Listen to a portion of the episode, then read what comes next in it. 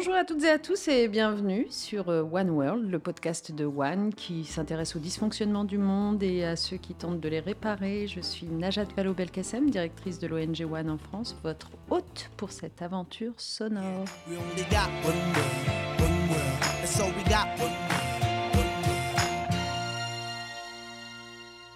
Aujourd'hui, on a décidé de s'intéresser à un sujet un peu particulier. D'abord, un, un élément de contexte. Comme vous le savez, au début de ce mois de novembre, le monde s'est réuni pour tenter de trouver des solutions au réchauffement climatique et ses conséquences euh, sociales, environnementales à la COP27 à Sharm el-Sheikh. De très nombreux dirigeants se sont par ailleurs retrouvés euh, à Paris pour un forum sur la paix et puis quelques jours plus tard euh, au G20 le groupe des puissances économiques de la planète, qui s'est retrouvé à son tour pendant deux jours Bref, on a semblé parler beaucoup d'économie, de sortie de la pauvreté, de lutte contre les crises économiques et surtout de lutte contre le réchauffement climatique pendant ces dernières semaines. Et pourtant, on s'apprête à passer euh, un mois, les yeux rivés sur nos écrans, à observer quoi? À observer des stades climatisés en plein désert, construits par des travailleurs immigrés dans un déni total des droits humains. Beaucoup d'ailleurs y ont laissé leur vie, Amnesty International parle de près de 6500 morts. Je parle bien sûr de la Coupe du Monde de football organisée au Qatar. On avait envie d'y revenir et de recevoir pour cela Quentin Muller. Quentin qui est reporter, journaliste, spécialiste de la péninsule arabique et du Moyen-Orient, auteur de trois ouvrages, dont euh, celui sur lequel on va revenir plus en détail aujourd'hui, Les esclaves de l'homme pétrole. Quentin, bienvenue. Merci d'avoir accepté notre invitation. Merci, merci à vous. Je suis content d'être là avec vous. Donc cet ouvrage, je le disais, euh, qui a été euh, coécrit euh, avec Sébastien Castelier, Les esclaves de l'homme pétrole, est sorti tout récemment, hein, au début de l'automne, et il a fait grand bruit et a raison.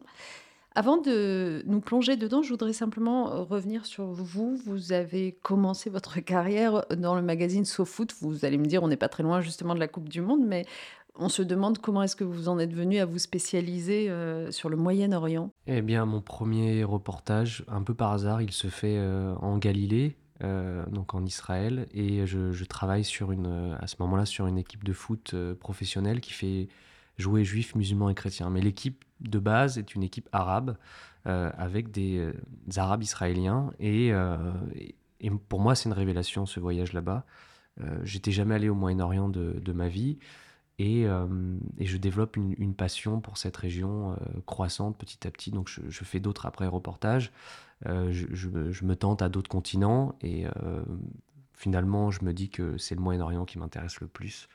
Et, je développe également des espèces de passion pour, pour certains pays du Golfe, notamment Oman, et puis de la péninsule arabique comme, comme le Yémen. Voilà. Mais c'est le Qatar qui va retenir votre attention euh, plus récemment. Euh, le Qatar, du coup, qui est un, acteur un peu singulier, parce que quand on réfléchit à la place, au rôle qu'il a pris ces dernières années sur un plan euh, pas simplement économique, mais aussi politique, diplomatique d'une certaine façon, on se rend compte qu'il y a eu une accélération des choses. Je veux bien avoir votre regard là-dessus.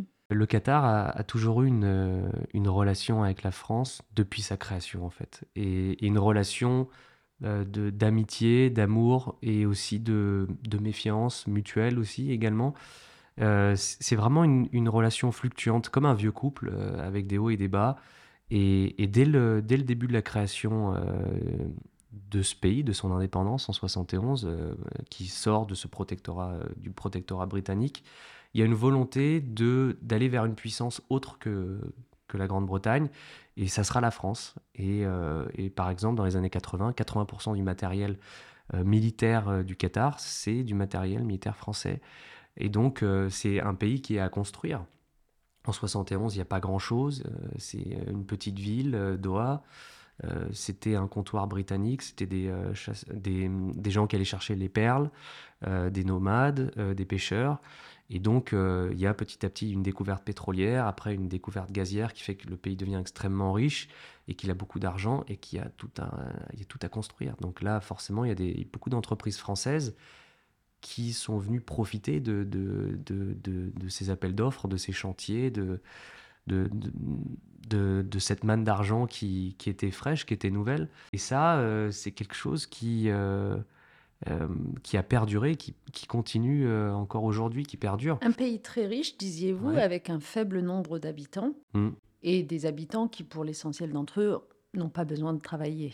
Oui, alors le pays faisait 200 000 habitants en 71 avec les étrangers compris. Aujourd'hui, on est à 2,9 millions et on a 300 000 Qataris. Donc il y a 2,6 millions qui sont 2,6 euh, millions de personnes au Qatar qui sont étrangers. Souvent, on m'a demandé euh, des journalistes qui voulaient aller au Qatar euh, pour, pour la Coupe du Monde de discuter avec des travailleurs. ils, m'ont posé la question mais où est-ce qu'on peut trouver des travailleurs étrangers Est-ce que, enfin, est que tu peux me donner contact?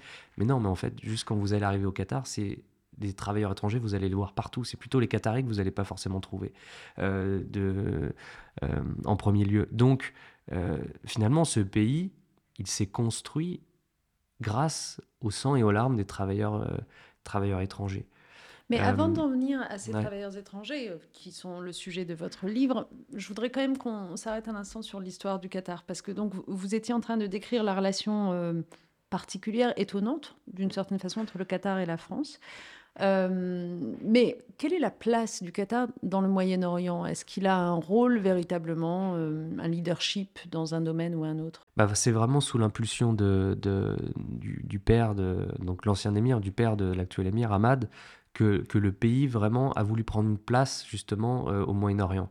Parce que c'est un, petit pays de la taille de la Corse. À côté, il y a le grand frère, l'Arabie saoudite, qui est bien plus ancien dans l'histoire et qui, euh, a des ambitions folles. Il y a aussi euh, son concurrent direct, les Émirats, en bas. Euh, il y a l'Iran aussi, il y a l'Iran à côté.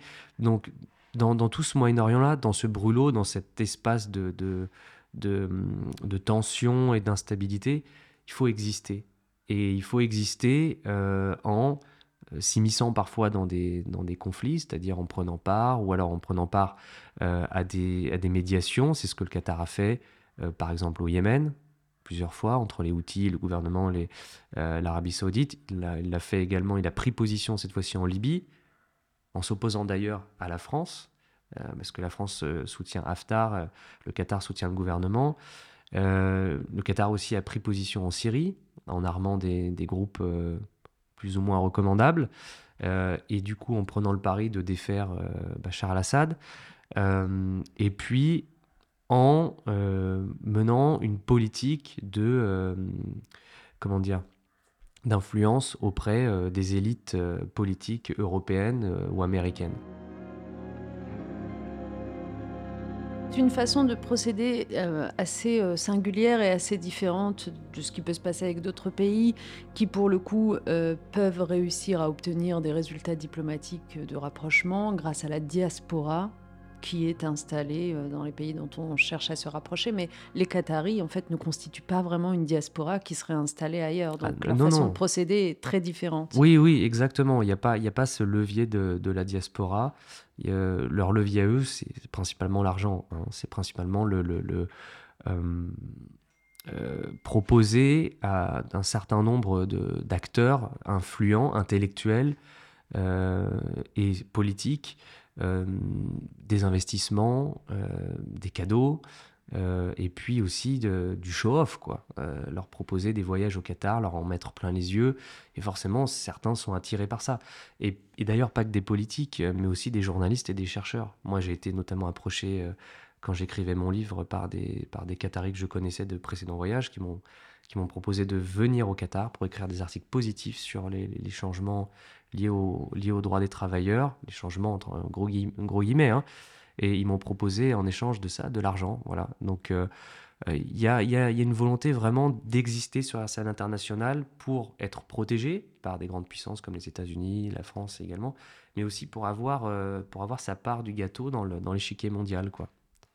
Et est-ce qu'il y a un sujet sur lequel vous leur donnez crédit? Est-ce qu'il y a un sujet néanmoins sur lequel ils ont été plus progressistes, on va dire, que leurs voisins? Le, seul crédit que je peux leur donner, c'est au Yémen, notamment, parce que c'est un peu ma, spécialité.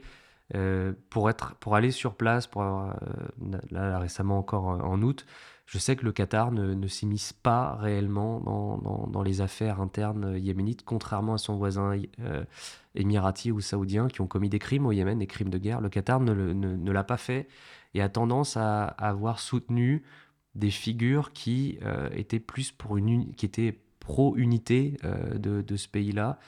Et ça, c'est quelque chose qu'on peut, on, peut leur mettre, on, peut leur reconnaître ça. Et je, suis d'ailleurs le rare journaliste à, en parler, à le dire. Euh, mais ouais, pour le Yémen, euh, on, peut, on peut dire que le Qatar essaye de faire des, choses euh, qui, qui vont dans le sens de, la population yéménite. Alors revenons un petit peu euh, maintenant euh, à la situation de ces travailleurs étrangers, ces esclaves modernes en quelque sorte, euh, tels que vous les décrivez dans ce livre dont je disais qu'il constitue vraiment un pavé dans la mare, qu'il est très fort dans son récit. Euh, vous avez vécu hein, euh, à titre personnel euh, au Qatar Sébastien a vécu pendant un an, ouais. D'accord, parce que, parce que vous les avez vraiment vus, rencontrés. On voit que vous avez laissé le temps à, ceux qui témoignent de libérer leurs paroles, ce qui à la fois pouvait paraître j'allais dire simple et pas simple du tout, parce que comme vous le décrivez dans le livre, en fait, ça fait très longtemps qu'on ne leur a pas demandé d'exprimer des sentiments ou de dire ce qu'ils pensaient. Oui, on voulait pas faire un essai classique euh, qui allait raconter, euh, révéler que telle ou telle entreprise euh, abuse de, de, travailleurs. Bon, ça, on le sait déjà. Non, on voulait surtout donner la parole à, ces hommes et ces femmes, parce que, comme vous l'avez très bien dit, on ne s'intéresse pas à eux. je veux dire pas que les médias, mais surtout sur place. Sur place, ils ont une fonction au même titre qu'un robot, qu'une machine. Ils doivent la remplir et il n'y a rien d'autre. Il n'y a, rien, y a pas d'à côté. On ne prend pas en compte leur psychologie, on ne prend pas en compte euh, qui ils sont, on ne prend pas en compte leur histoire, on ne prend pas en compte non plus euh, leur origine, on ne s'intéresse pas à eux. Ils sont là pour remplir une fonction, pour servir, et c'est tout. Et si ils sont euh, malades, s'ils ils ne ils sont pas d'accord avec ça, ils sont renvoyés dans leur pays, ou alors ils sont mis en prison. Et, c'est vraiment, vraiment brutal. Je trouve que c'est il y a une déshumanisation de, des travailleurs venus d'Afrique et d'Asie qui est, euh, qui est dans des proportions qui est imaginable. Et pas qu'au Qatar, c'est vraiment dans la péninsule arabique. Peut-être l'occasion de préciser les pays de provenance de ces travailleurs pour l'essentiel. Alors pour le Qatar, majoritairement, ce sont les agents de sécurité viennent de d'Ouganda et du Kenya et du Soudan. Euh, pour la main d'œuvre euh, ouvrière, vraiment les petites mains qui construisent sont les Népalais, les Bengalis, les Pakistanais, les Indiens. Les euh, essentiellement. Les Philippins, c'est plus le service, c'est plus euh, la cuisine, euh, le, le, service en restaurant, l'administration privée, ce sont les Philippins.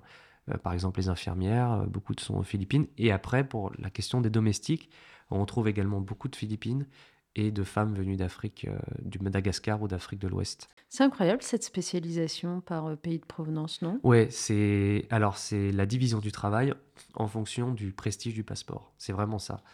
Moi, par exemple, en tant que Français, je ne peux pas travailler en tant qu'ouvrier au Qatar. Je je peux pas, c'est interdit, c'est comme ça. Je peux pas euh, avoir un boulot d'ouvrier. Par contre, si je postule sur dans le milieu du bâtiment, je vais être euh, manager, je vais être euh, chef d'opération. C'est-à-dire que c'est vraiment inscrit comme ça. Ouais, C'est des préjugés, donc du coup. Ah non, non, non, mais c'est juste qu'il n'y a pas de, de, visa travail ah pour ça. Ah, moi, en tant qu'occidental, je peux pas.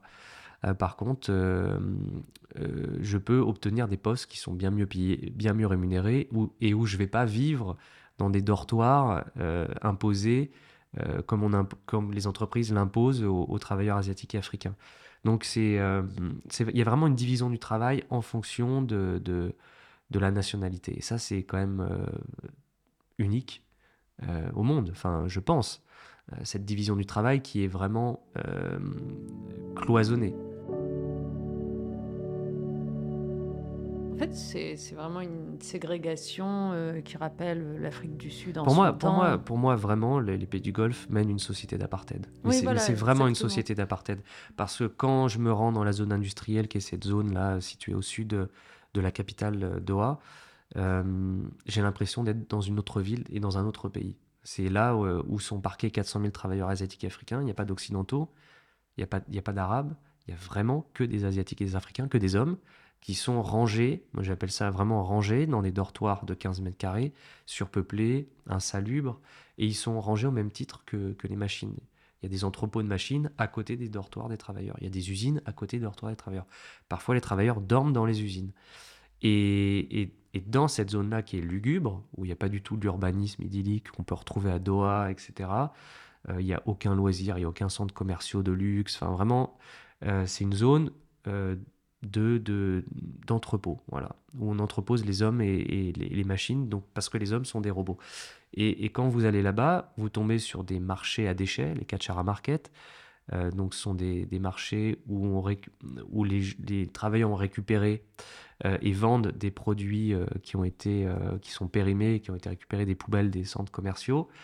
donc, c'est là, on achète de la nourriture périmée mais à moindre prix vous tombez sur des espèces de no man's land euh, absolument glauques avec des, des, euh, des, déchets industriels, des cadavres de voitures calcinées, enfin des trucs assez incroyables de voir ça au Qatar, avec des, des ouvriers qui se, qui se shootent, qui se droguent euh, la nuit, comme, de jour comme de nuit, pour oublier, leurs, pour conditions. oublier leurs conditions difficiles et leur, leur, leur cadence infernale. Et vous, voyez la misère en fait. La misère, vous la voyez. Vous voyez des gens mendier, des travailleurs mendier, alors qu'au Qatar, la mendicité est interdite et que normalement, il n'y a pas de pauvreté. Puisque vous venez, vous avez un travail, si vous n'avez plus de travail au bout d'un mois, vous êtes expulsé. Donc il n'y a pas de chômage, il n'y a pas de pauvreté. Enfin, c'est selon les autorités qataries, mais ce que vous voyez sur place, c'est vous voyez des gens mendier. Donc ça, c'est quand même très grave parce qu'ils ne sont plus payés depuis des mois par leur entreprise. Et donc, il faut bien qu'ils mangent. Et ça, c'est dingue. alors, concrètement, dans cette situation, ils ne sont plus payés. Pourquoi? Ils ont été sanctionnés dans le cadre de leur euh, activité ou l'activité s'est arrêtée et on les renvoie pas? Qu'est-ce qui se passe exactement ce qui, se passe souvent, c'est que ce sont des, souvent des sous-traitants de sous-traitants de sous-traitants euh, de, de chantier. Et donc, il y, a des, il y a des circuits de sous-traitance qui sont très complexes au Qatar où une, euh, un budget arrive pour un chantier. Souvent, il arrive de, la part du, euh, gouvernement qatari. Il est alloué à une entreprise et ensuite, elle sous-traite pour tout un tas de spécificités, etc. Et l'argent ne, ne, coule pas toujours parce qu'il est bloqué à un endroit, parce qu'il a disparu à un endroit. Et donc, parfois, il y a des, fournisseurs de main-d'œuvre qui se, retrouvent sans budget. Et c'est euh, tout à fait OK au Qatar de ne plus payer un salarié pendant trois mois et puis de, de, le repayer le, quatrième mois d'après. Euh, donc ça arrive très souvent. Et parce qu'il n'y a pas non plus de contrôle de la part des autorités qataries, et parce que euh, c'est des gains aussi d'argent de, de, ne pas payer des ouvriers pendant, pendant trois mois aussi. Pour les entreprises, il ne faut pas se leurrer. Disiez aussi, en cas d'accident de travail, l'employeur ne prend pas en charge... Ouais, ça j'en ai vu beaucoup. J'ai vu beaucoup d'ouvriers qui étaient alités dans leur chambre et qui étaient blessés et qui euh, ne pouvaient pas aller à l'hôpital parce qu'ils n'ont pas les moyens. Ils ont... On parle de gens qui n'ont pas d'épargne, hein, qui envoient leur salaire tous les mois à leur famille, et donc qui ne pouvaient pas se soigner eux-mêmes. Et dans la loi Qatari, s'il y a un accident du travail, c'est l'entreprise qui prend en charge les frais normalement. Bah, l'entreprise refusait de le faire. Donc euh, c'était des gens qui étaient euh, dans leur chambre, qui ne pouvaient pas travailler à cause de leurs blessures et qui attendait quoi, je ne sais pas. Qui défend ces gens? On n'imagine pas une seconde qu'il existe des syndicats, mais hmm. y a-t-il néanmoins dans la société qatari des voix qui s'élèvent pour les défendre? Les syndicats sont interdits euh, au Qatar, il faut, euh, faut, le dire. Et il y a quelques ONG euh, qui sont spécialisées dans la, défense des travailleurs immigrés au, dans le Golfe et au Qatar, qui essayent de faire un, travail de, de, de médiatiser la, cause de ces travailleurs, mais il n'y a pas de défense en tant que telle il n'y a pas une réelle défense de, de, ces gens qui, par exemple, ces travailleurs qui euh, manifestent, euh, qui sont plus payés. Ou... Il n'y a, pas de défense, c'est pas possible. Par exemple, est-ce que les pays de provenance n'ont jamais pris la parole sur ces sujets Oui, alors ça c'est une excellente question parce que je, je, considère que les pays de provenance de la main-d'œuvre sont tout, aussi coupables. Bien sûr. Parce qu'ils ne fournissent pas euh, déjà un travail, un travail pour, ces, pour tous ces gens, ni une couverture sociale. Enfin, il n'y a pas du tout d'état-providence dans ces pays. Euh, et donc, ces gens sont forcés de partir. Ils partent pas pour se réaliser, c'est pas l'American Dream, ils partent pas pour avoir une meilleure carrière, ils sont forcés de partir dans ces pays du Golfe où il est facile de trouver un travail, où les salaires sont un peu meilleurs, un peu, je dis bien un peu meilleurs, c'est pas x4, x5 hein, sur la fiche de paye. Et donc ces pays aussi sont coupables parce que ils ne tapent pas du poing sur la table vis-à-vis des autorités qataries. Et ils pourraient le faire. Euh, ils pourraient le faire s'ils s'unissaient tous autour de la table et disaient au gouvernement qatari, bon là maintenant, faut que ça cesse. Faut que les crimes cessent vis-à-vis de, nos communautés. Il faut qu'il euh, y ait une vraie loi du travail qui soit appliquée et bien stricte, que les heures supplémentaires soient payées, qu'il n'y ait plus de retard de paiement, que euh, les logements soient décents, que la nourriture qu'on donne à nos salariés, nos concitoyens soit décente, que l'eau qu'on leur euh, donne soit aussi également potable. il faut qu'il y ait des avancées. Sauf que tous ces pays-là, du sous-continent indien et d'Afrique, ne s'unissent pas et ne parlent pas d'une même voix. Donc chaque pays négocie pour sa main-d'œuvre et négocie au rabais, je veux dire, parce que les autorités qataries ont la possibilité de, bah, s'il y a une brouille diplomatique, bah, de changer de, main-d'œuvre et d'aller chercher, d'aller chercher ailleurs une main-d'œuvre encore, encore bon marché, enfin encore euh, plus bon marché que ça. quoi. Donc il euh, n'y a, pas une union de ces pays euh, et c'est dommage parce que bah, les populations, enfin ces travailleurs souffrent. quoi.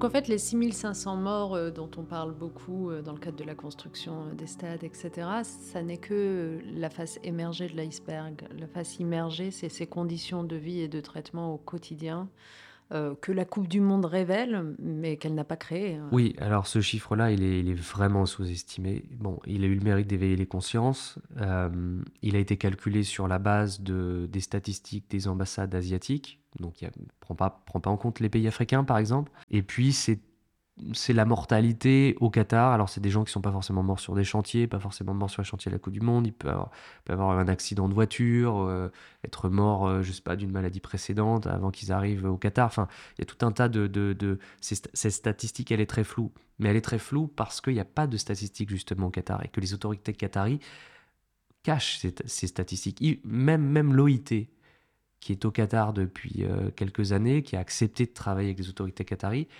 euh, reconnaît ne pas pouvoir avancer un chiffre clair sur le nombre de morts sur les chantiers de la Coupe du Monde. Parce que, y y a une, parce que c'est tabou. Enfin, c'est même pas tabou, c'est dissimulé par les autorités qataries. Et, aujourd'hui, c'est très difficile de savoir combien sont morts exactement, mais je pense qu'il y en a énormément, et plus que 6500. Les, les autorités qataries euh, ont déclaré qu'il y, en a eu trois. Donc trois, euh, sachant que moi, quand j'ai été je me suis rendu au Népal et que je suis allé dans, les, dans le Terra et c'est les régions du sud où énormément de travailleurs népalais ont été mobilisés pour, euh, pour construire les stades. Euh, combien, combien, enfin, ça a été pour moi extrêmement facile de trouver des veuves qui me disaient que leur euh, mari était mort sur les chantiers de la Coupe du Monde. Et enfin, c'était pas des histoires difficiles à trouver. Donc, déjà, rien, rien que par notre travail, et c'était pas un long travail d'investigation, eh bien, on a démontré que bah, ce chiffre de 3, il, est faux. Et combien de travailleurs également sont morts en rentrant chez eux peu de temps après? Parce qu'ils étaient malades. Parce que les entreprises ne voulaient pas payer leurs frais médicaux. Et donc, ils les renvoyaient chez eux. Et, euh, tous ces travailleurs népalais, qu'on a, on a bien documenté ce truc-là, mais qui développent des maladies rénales parce qu'on leur donne de l'eau non potable euh, les entreprises leur donnent de l'eau euh, non potable, pas de l'eau minérale pour faire des, des, des, euh, économies. sur le, la main-d'œuvre. sur le dos de la main-d'œuvre et, développent des maladies rénales systématiques quasiment parce que cette eau-là est, désalinisée, donc elle, est, elle, a des taux de sel qui sont importants et parce qu'il y a tout un tas de produits chimiques et donc à force de boire cette eau-là au quotidien, euh, eh bien, les travailleurs développent des insuffisances rénales ou carrément ont besoin d'une greffe. Et ça, euh, c'est quasi impossible au Népal, je veux dire, pour un travailleur de se payer ça. Quoi. Les dialyses, ça coûte très cher, c'est pas tous les hôpitaux qui en ont au Népal. Et puis une greffe, euh, bah, il faut trouver un, donneur. Quoi. Donc, Il y a une chose qu'on aimerait comprendre, et peut-être que vous avez réussi à la, toucher du doigt avec votre enquête, c'est au fond, le Qatar ne manque pas d'argent. Euh, il est capable de dépenser des fortunes et des fortunes euh, en acquisition. Vous évoquiez tout à l'heure les machines-outils, etc. Euh, là, pour le coup, j'imagine qu'il n'y a pas de difficulté à payer ces, ces sommes-là, les projets tous plus luxueux les uns que les autres. Au fond, qu'est-ce qui peut justifier ce si mauvais traitement réservé à ces individus? Est-ce la crainte qu'ils puissent vouloir s'installer à long terme et le besoin de se préserver comme société sans corps étranger qui viennent envahir il y, a, plusieurs réponses à ça. Moi, je pense que en premier lieu, il y a un racisme structurel qui est hérité de l'esclavage, qui a pris fin au XXe siècle euh, euh, au Qatar, donc c'est encore très récent. Jusque dans les années 50 et 60, des familles qataries envoyaient encore des esclaves sur les plateformes pétrolières, les champs, les champs euh, gaziers, et, ces familles étaient rémunérées pour ça. C'était pas les esclaves, c'était les familles. Donc jusqu'en les années 50-60. Après, l'esclavage a été aboli en 71, et sur le papier, il a perduré via le système de la kafala, qui donne tous les pouvoirs euh, aux patrons, aux sponsors sur ses, sur ses salariés étrangers. Et, donc, il y a une continuité, en fait, d'une histoire qui n'a jamais été vraiment reconnue.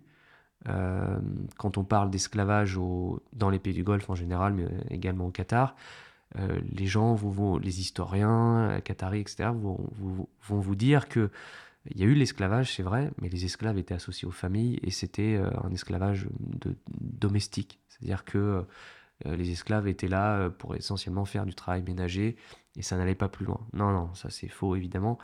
Euh, l'esclavage a, été, été, dur, était violent et, a permis à beaucoup de familles tribales de, s'enrichir et de ne pas travailler.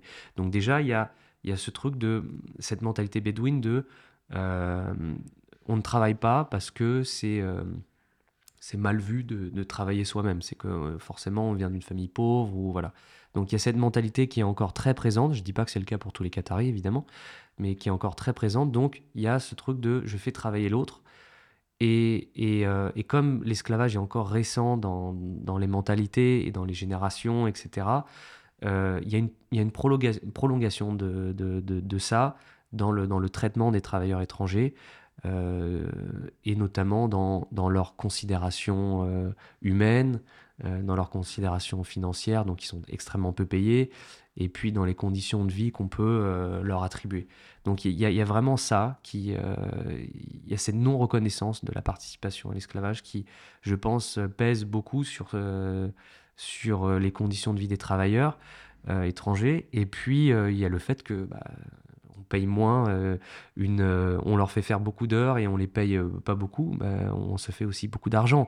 Les entreprises, enfin Qatari, parce que c'est toujours une entreprise Qatari, même quand une entreprise étrangère vient au Qatar faire du business, elle a toujours un actionnaire minimum à 51% au-dessus au-dessus d'elle, un, un, actionnaire qatari.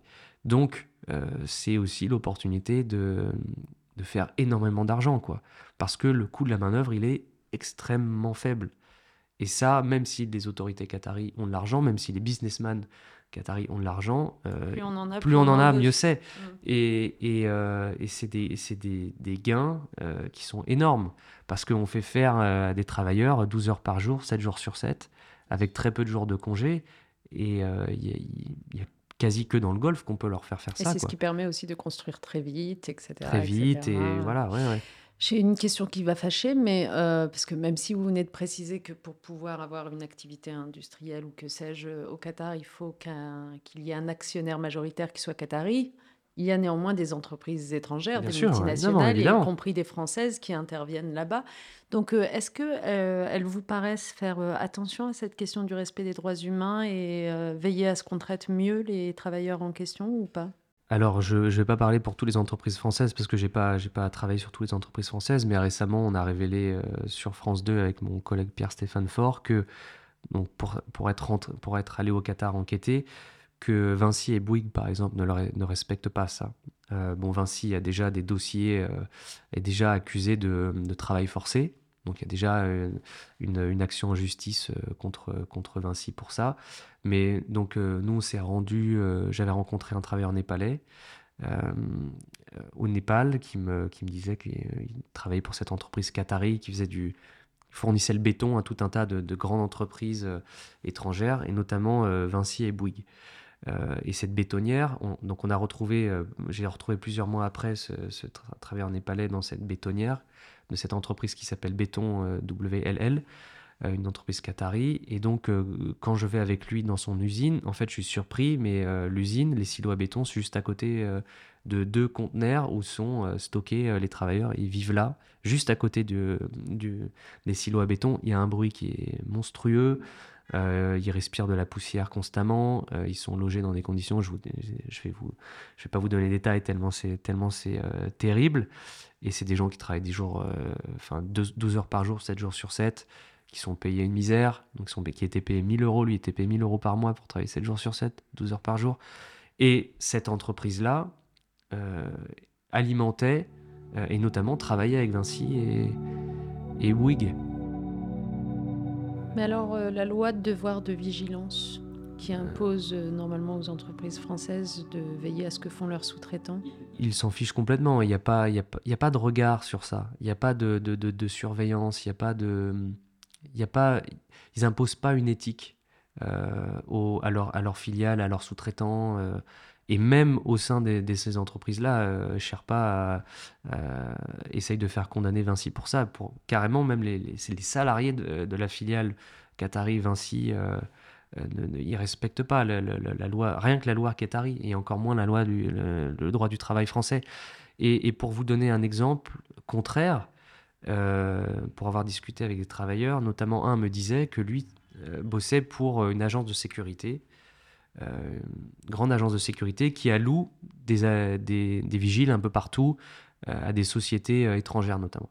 Il y a une société euh, Mitsubishi, une société japonaise, qui avait besoin d'agents de sécurité pour travailler sur un, projet, euh, a demandé à cette entreprise-là euh, de, louer, entre guillemets, la force de travail d'agents de sécurité, je ne sais pas, une, une, centaine. Et cette société japonaise a demandé, a exigé de la part de cette entreprise que les logements soient décents, qu'ils ne soient pas 8 par chambre, mais 4 par chambre, comme la loi le veut. Qu'ils ils ont exigé du linge propre toutes les semaines à, leurs travailleurs. Euh, ils ont exigé que les heures supplémentaires soient payées. Ils ont vérifié que les heures supplémentaires étaient payées. Ils ont exigé aussi de respecter euh, les horaires euh, maximales de travail et que les salaires soient payés tous les mois. Et, cet, cet, agent de sécurité me dit, ils avaient la chance de travailler pour cette entreprise japonaise. Parce que nous, on était employés par d'autres entreprises qui ne respectaient, enfin, qui n'exigeaient rien du tout. Et cette, cette entreprise-là, GSS Certis, c'est et on l'a révélé il y a quelques jours dans Marianne, c'est cette euh, entreprise que euh, dont euh, l'équipe de France a fait appel pour garder l'hôtel, pour garder son hôtel à Doha où les joueurs vont, vont, rester pendant, pendant un mois. Donc l'équipe de France a fait appel à cette entreprise qui est connue au Qatar pour vraiment maltraiter ses agents de sécurité. Et puis pour avoir livré aux autorités au renseignement qatari le lanceur d'alerte kényan Malcolm Bidali, euh, qui avait lui euh, décrit les conditions de vie affreuses de cette, de cette société euh, de, de, sécurité. Et donc j'espère que l'équipe de France n'a pas fait une grave erreur en, en prenant cette société-là et va exiger, comme cette société japonaise, que, les, que ces agents soient, soient bien traités. Mais donc c'est possible. C'est 50-50, c'est le fournisseur de main-d'œuvre qui est responsable, mais également l'entreprise, le client qui va, qui va solliciter ces travailleurs et ces travailleuses. Alors, vous venez d'évoquer l'équipe de France. Venons-en quand même d'abord à la responsabilité de la FIFA dans cette affaire d'attribution de la Coupe du Monde au Qatar. Comment est-ce que quel regard vous portez euh, sur le sujet? Est-ce que vous pensez que il faudrait ne jamais donner ce type de compétition euh, à des pays euh, auxquels on reproche de telles choses? Là, là, pour le Qatar, il aurait jamais fallu la donner, évidemment. Euh, Et qu'est-ce que vous mettez en avant comme euh, argument euh, Le premier des arguments, est-ce que c'est ce qu'on vient de dire sur les travailleurs et leurs conditions de vie? Ou Est-ce que c'est les stades climatisés? Qu'est-ce qui vous saute aux yeux vous? C'est très difficile à dire parce que, par exemple, la FIFA, c'est elle qui, qui qui, est chargé de vérifier que les entreprises euh, qui vont travailler sur le, projet de la Coupe du Monde euh, ou qui vont, euh, par exemple, garder les hôtels des équipes nationales, c'est elle qui doit s'assurer que ces entreprises-là respectent le droit des travailleurs. Et par exemple, Certis, qui est le on l'a dit, la boîte qui va s'occuper de la sécurité des Bleus, eh bien, elle est certifiée par la FIFA. Comment, comment est-ce possible Comment est-ce possible alors qu'elle a été combien de fois elle a été incriminée pour, euh, pour, pour ses non-respects des droits des travailleurs? Donc je me dis, la FIFA, elle fait pas du tout son travail. Et au-delà de ne pas faire son travail de vérification, j'ai l'impression qu'elle est vraiment dans ce système-là d'argent, de, de, de, de, corruption et de, et elle fait partie du problème. La FIFA fait partie du problème.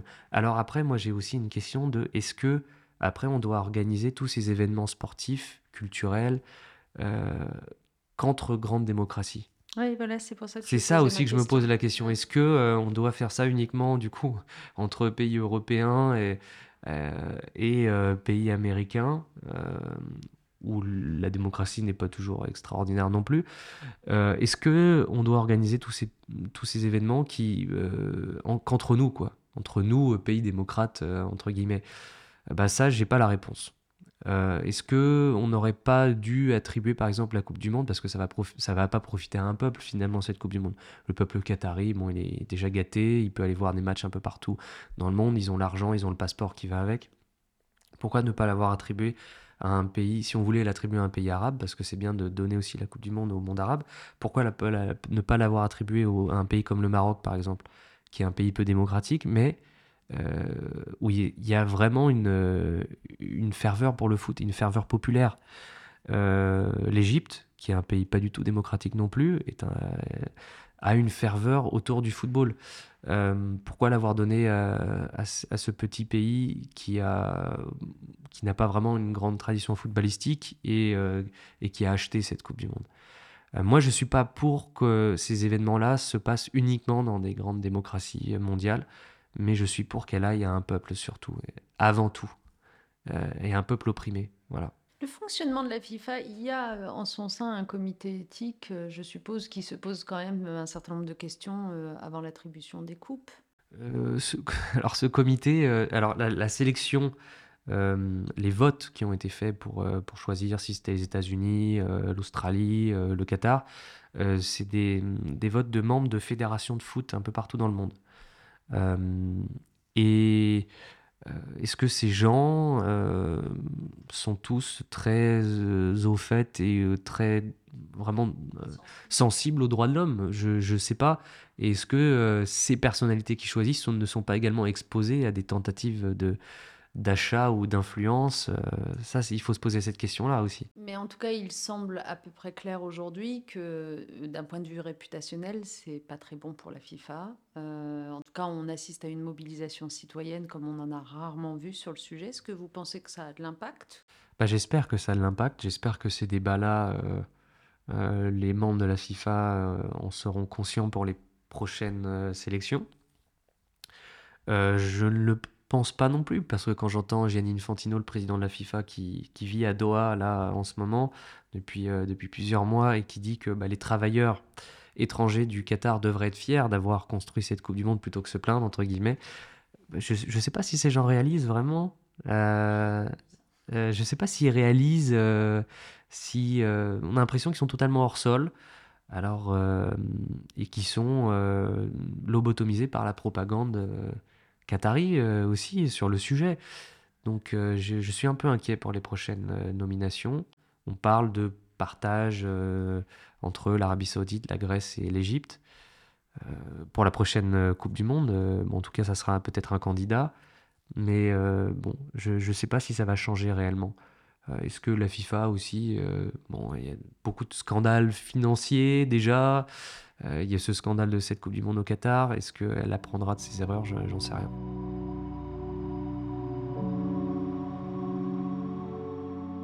Pour ceux qui hésitent et euh, qui se demandent s'il faut boycotter ou si c'est complètement inutile, vous répondez quoi? Je répondrais que on résout et on, on résout jamais euh, des questions aussi dures par euh, de manière binaire, boycott ou pas boycott, le bien, le mal.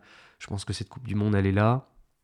Et je pense que pour, euh, sensibiliser un, maximum autour de cette Coupe du Monde, il ne faut pas aller dans cette, question de boycott et, imposer une espèce de moralité de si vous la regardez, c'est immoral, si vous la regardez pas, c'est bien. Je pense que les, gens doivent se faire leur propre avis et, et c'est euh, crois pas que ça soit immoral pour un téléspectateur lambda de, la regarder à, à la télé. Euh, donc c'est une question un peu, un peu difficile à, répondre moi-même. Je suis vraiment partagé sur le sujet. Et, bien que euh, voilà, j'ai pu entendre tous ces hommes et ces femmes qui ont souffert, euh, c'est pas inhérent seulement au Qatar et c'est euh, partagé dans, dans tous les pays du Golfe et, euh, et les grandes démocraties entre guillemets sont aussi complices de ça. Donc euh, nous, téléspectateurs, on est également victimes. et amoureux du foot, on est victime de, de ça également. Donc, euh, j'ai pas d'injonction euh, par rapport à ça, de boycotter ou pas boycotter. Est-ce que vous pouvez encore vous rendre euh, au Qatar? Eh Ce sera ma dernière eh question. Eh bien, je ne sais pas. Je ne sais pas si je peux me rendre au Qatar. malgré tout, malgré tout ce que j'ai pu, on a pu dire là sur le Qatar, il y a aussi des Qataris qui sont des, des gens, des gens charmants, des gens qui sont pas d'accord avec le, l'exploitation des travailleurs. D'ailleurs, on en fait parler dans, dans notre livre. Euh, et donc, c'est pas, euh, je ne veux pas euh, stigmatiser un peuple non plus, parce qu'il y, y, a des gens qui, ont fait leurs études à l'étranger, en France, aux États-Unis, et qui sont, qui sont pas d'accord avec ça. Mais ils peuvent pas l'exprimer également eux-mêmes, parce que ça reste une grande dictature, le Qatar également, pour les Qataris eux-mêmes aussi. Donc c'est un, un, pays qui, que j'aime beaucoup, et ça me ferait la peine si j'étais blacklisté quand même. Écoutez, merci infiniment, Quentin Muller. Ça a été vraiment passionnant. On aurait aimé vous interroger aussi sur le Yémen, notamment. Euh, mais bon, ce sera pour la prochaine fois. Avec euh, plaisir, avec plaisir. En tout cas, bravo pour ce travail. Et puis, euh, pour ceux qui nous écoutent, je vous invite à le commenter. N'hésitez pas hein, à adresser vos questions à Quentin Muller ou à nous-mêmes, notamment sur notre compte Instagram, OneFrance-ONG. Je vous dis à très bientôt, à la semaine prochaine, même pour un nouvel épisode de One World. Merci. Merci. Merci.